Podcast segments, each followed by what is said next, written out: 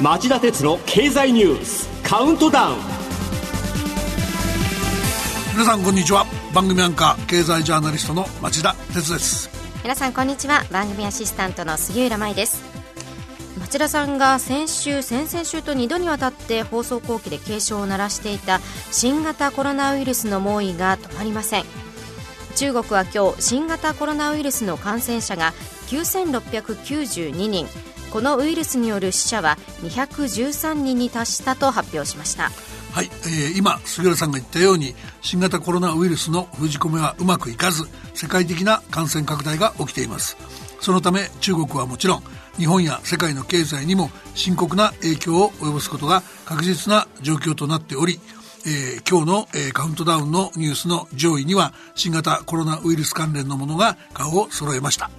また一体どうしてこんなことになったのか。世界的なパンデミックを予防することも重要なので夕方5時35分からの町田鉄の経済ニュース深掘りでも、えー、感染拡大を招いた原因と、えー、どうすれば防げるのか徹底検証したいと考えています。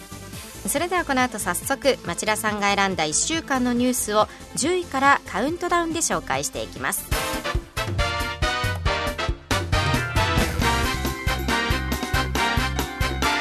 町田鉄の経済ニュースカウントダウン。はい、えー、まずは今週10位のニュースです。ボーイングが22年ぶりの赤字に。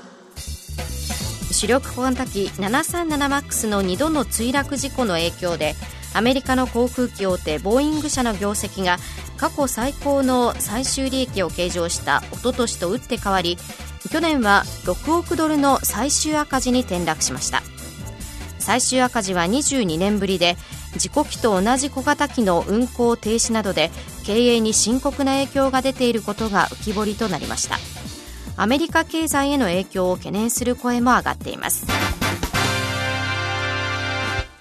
航空機は自動車以上に裾野の広い産業で、アメリカではボーイング関連の雇用が200万人に達するとされています。このため、ボーイングの経営悪化がアメリカ経済全体に及ぼす影響も甚大で、国全体の成長率を0.5%程度押し下げると試算する向きも出ていると言います。続いて9位のニュースは、機密情報をロシアに不正に譲渡か、警視庁がソフトバンク元社員を逮捕。警視庁公安部は先週土曜ソフトバンクの機密情報を不正に取得して在日ロシア通商代表部の職員らに渡したとみてソフトバンクの元社員を不正競争防止法違反営業秘密の不法取得の疑いで逮捕しました。この元社員は去年2月18日自身が勤めていたソフトバンクのサーバーにアクセスし情報2点を不正取得したとみられています。ソフトバンクは先週土曜日、えー、元社員の逮捕について声明を出し、持ち出した文書は機密性が低い上、社内検証の結果、ソフトバンクのシステムやネットワークに対する外部からの不正アクセスの形跡はないと釈明しています。しかし、新聞は捜査関係者の話として、電話の基地局など通信設備を構築する作業手順書が含まれていたと報じており、商用化間近の 5G 技術などが狙われた可能性が取り沙汰されています。では8位のニュースは。イギリスがファーウェイ製品を一部容認へ。イギリス政府は火曜次世代通信規格 5G の通信設備をめぐり中国の通信大手ファーウェイなどの製品を一部容認すると発表しました。基地局中心に使用を限定することで安全保障上の懸念を回避できるとしています。これに対しアメリカは失望したと不快感をあらわにしました。イギリスのファーウェイ、ファーウェイ製品の導入容認は、ドイツ、フランスなどに追随する措置で、背景にはファーウェイ製品の圧倒的な導入コストの安さがあります。アメリカや日本では通信機器メーカーがすでに淘汰されており、5G 製品をほとんど扱っていないことが弱みになっています。軍事面を含めて、え、技術を国産化できるのか、少なくとも10年は、え、厳しい摩擦競争が続きそうです。では、第7位のニュースは日本政府が巨大 IT への規制新法案を決定。政府は火曜に行われたデジタル市場競争会議で巨大 IT 企業の規制強化に向けた新法案の概要を決めました。EU ヨーロッパ連合では GAFA のようなプラットフォーマーを念頭に取引の透明化を義務付ける規則を導入済みで日本も追随することにしました。国が規制の大枠を示して企業の取り組み状況を開示させることで公正な取引環境づくりを目指すことになります。そうした中で新法案がユニークなのは独自に国への定期報告を義務付けたことです。すでに打ち出している既存の独占禁止法の適用ガイドラインやコートリーの調査能力の低さをどこまでカバーできるか注目されそうです。6位のニュースは？イギリスが今日 EU を離脱。揺れる EU の平和の理念。イギリスは現地時間の今日午後11時日本時間明日午前8時に EU= ヨーロッパ連合を離脱します前身の欧州石炭鉄鋼共同体が1952年に6カ国で始まって以来2013年のクロアチア加盟まで28カ国に拡大してきた EU は初めて加盟国が減少しますイギリス国民が2016年の国民投票で示した民意がおよそ3年半を経て実現することになりました。えー、今後12月末までは現在のイギリス EU の関係が継続する移行期間に入り、貿易の通関手続きなし、関税ゼロ、人の移動の自由などが維持されます。その一方で EU 法のイギリスでの適用や EU への拠出金の支払いも続きます。とはいえ、加盟国ではなくなるため、イギリス出身の公務員や議員は原則、ヨーロッパ議会や EU 機関の会議に参加できなくなります。EU が持つ情報へのイギリスのアクセスも限られる見通し。今後の注目点は新たな FTA 自由貿易協定について12月末までに合意できるかどうか。できないと経済が大混乱しかねません。また、二度の世界大戦の戦場となったヨーロッパを一つの EU として統合することで実現しようとしてきた不戦の誓いがどうなるか。ヨーロッパ各国で自国第一主義が台頭しており、イギリスに続いて EU 離脱を目論む国が出てこないか、モニターしていく必要がありそうです。それでは5位のニュースは？止まらぬ新型肺炎。中国での感染者数が2002年の SARS を上回る。中国の湖北省武漢市で発生した新型コロナウイルスによる肺炎の感染が拡大し中国の国家衛生健康委員会は今日中国国内の感染者は9692人死者は213人と発表しましたこれは2002年から2003年に流行した SARS 重症急性呼吸器症候群の中国における感染者5327人を上回っています。また木曜夜の段階で新型コロナウイルスの感染者が確認された国と地域は中国を除き21カ国地域で115人に上っています。中国の習近平政権は武漢市を丸ごと隔離したり海外への団体旅行を禁じたりしましたが封じ込めに失敗した格好となっています封じ込め失敗の原因の一つは初動の情報開示の遅れでしょう武漢市の衛生健康委員会によると、最初に患者が発生したのは去年12月。ところが、えー、感染の事実を認めたのは今年1月になってからのことでした。しかも当初人から人への感染は確認されていないなどとミスリードし、中国だけでなく各国の対応が大きく遅れる原因を作った格好になっています。この問題はオープニングで話した通り、この後5時35分からの町田鉄の経済ニュース深掘りで論じましょう。それでは4位のニュースは。武漢からの法人避難にチャーター機。安倍総理が希望者全員を帰国させると表明。安倍総理は日曜、チャーター機などあらゆる手段を追求し、希望者全員を帰国させるという考えを表明しました。これを受け第1便は水曜午前第2便は昨日そして第3便は今日午前それぞれ羽田空港に到着しました第1便と第2便で帰国した416人のうち発熱などの症状で入院したのは昨日時点で38人となっていますが厚生労働省によりますと重症者はいないとのことです。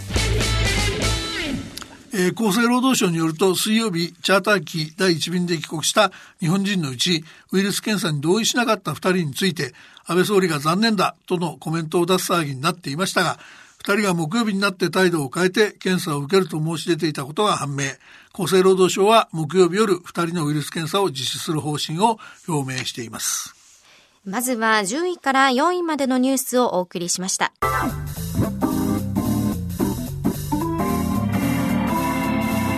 町田鉄の経済ニュースカウントダウン。では3位のニュースはこれです。WHO が緊急事態宣言。WHO 世界保健機関がジュネーブ時間の木曜日夜日本時間今朝未明中国で発生した新型コロナウイルスによる肺炎について国際的に懸念される公衆衛生の緊急事態と宣言しました。えー、今回の WHO の緊急事態の判断の過程は非常に後味の悪いものでしたよね。えー、というのは、えー、中国の習近平主席が火曜日、北京で WHO のテドロス事務局長と会談した際に、感染症との阻止戦に勝利する完全な自信があると、えー、強調し、WHO に緊急事態宣言の発動を慎重に判断するよう求めたとされているからなんです。すでに、えー、WHO は、えー、緊急事態宣言の発動を見送った、えー、それまでに見送っており、うん、いました。それで、えー、新型コロナウイルスによる肺炎は、えー、世界各地に感染する一方だったので、しかもその人から人への感染も各地で確認されていたので、これ以上の緊急事態宣言の発動の遅れは WHO への信頼を傷つけない状況にあったんです。うんこの何か中国の動きというのが怪しいですよね。ちなみにね、フランスの新聞は水曜日、WHO が今月22、23の緊急会合で緊急事態を宣言するかどうか議論した際に、はい中国の代表者が宣言は問題外だと強硬に反対したほか、中国の同盟国も反対に回ったという。で、えー、テドロス事務局長はこの会合後の、えー、記者会見で緊急事態に当たるかどうかで意見が分かれたと説明するにとどまってました。では第2位のニュースは新型肺炎、水際での阻止に限界。症状ない人からも感染か。中国で発生した新型コロナウイルスによる肺炎について厚生労働省は木曜国内で人から人への感染があったと正式に表明するとともに症状がない人からの感染もあり得るとの見解を公表しました。現役の水際対策の限界があらわとなる中政府は武漢市滞在歴のある全ての入国者を追跡調査するなど感染拡大防止策を強化することにしました水際での阻止が難しくなったというのはショッキングですよね。そうですね。あの、厚生労働省によると、国内で感染が確認されたバスの運転手とガイドの2人は、武漢への渡航歴がありません。はいその一方でバスに乗った武漢からのツアー客で発症していた人も確認されてないんです。で、症状がない人から感染した疑いが出てくるわけですね。で、水曜日に政府チャーター機で帰国した、えー、無症状の2人からもウイルスが検出され、うち1人のウイルス量は発症者と同じ水準だった。で、無症状の人からの感染はインフルエンザなんかでもあるんですけど、無症状の感染者を検疫所で発見するのは極めて困難ですよね。で、このため安倍総理は昨日の政府対策本部の初会合で症状の有無にかかわらず武漢などに滞在歴のある入国者全員について国内の連絡先などを確認するよう指示、健康状態を定期的に聞き取ることなどで感染拡大を防ぐ新たな仕組みづくりに取り組むことになりました。無症状の人への強制的な検査というのはできないものなんですか？あの、日本の法制度では無症状の人に検査を強制できません。で、実際先ほども触れたように、政府のチャーター機で水曜日に帰国した二人の、帰国した人のうちの二人が、えー、到着後の検査を拒否して帰宅したっていう例もありましたよね。で、感染症対策の専門家は、感染が広がってきた場合、感染拡大の阻止よりも死亡率を下げることに重点を置かなければならなくなることもあると話しているそうです。続いて第1位のニュースはこれです。新型肺炎、日本経済に影。木曜日の東京株式市場で日経平均株価がおよそ3ヶ月ぶりの安値を更新しました。世界的な新型肺炎の拡大に伴う経済減速に対する懸念の高まりが背景にありこの日の下げは今年最大の下げ幅を記録した月曜日に続く大幅なものとなりました。中国からの訪日客の落ち込みが避けられないほかホンダや日産といった武漢に拠点を置く大手自動車メーカー各社の生産活動にも大きな影響が出ており何よりも新型肺炎の感染拡大の長期化を懸念する声が強まっています。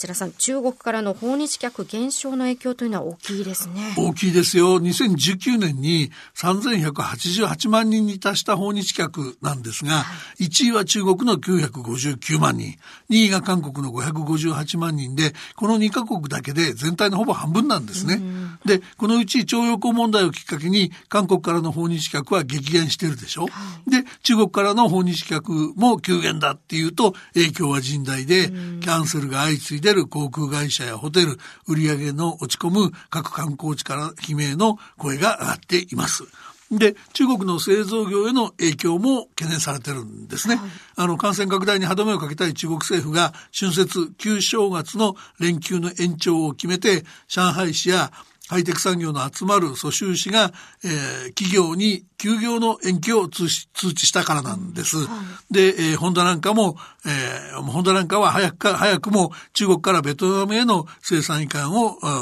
決めてます。で、様々な工場の稼働中止が長引長引けば、そその部品などを供給している日本からの対中輸出の、えー、縮小も免れません。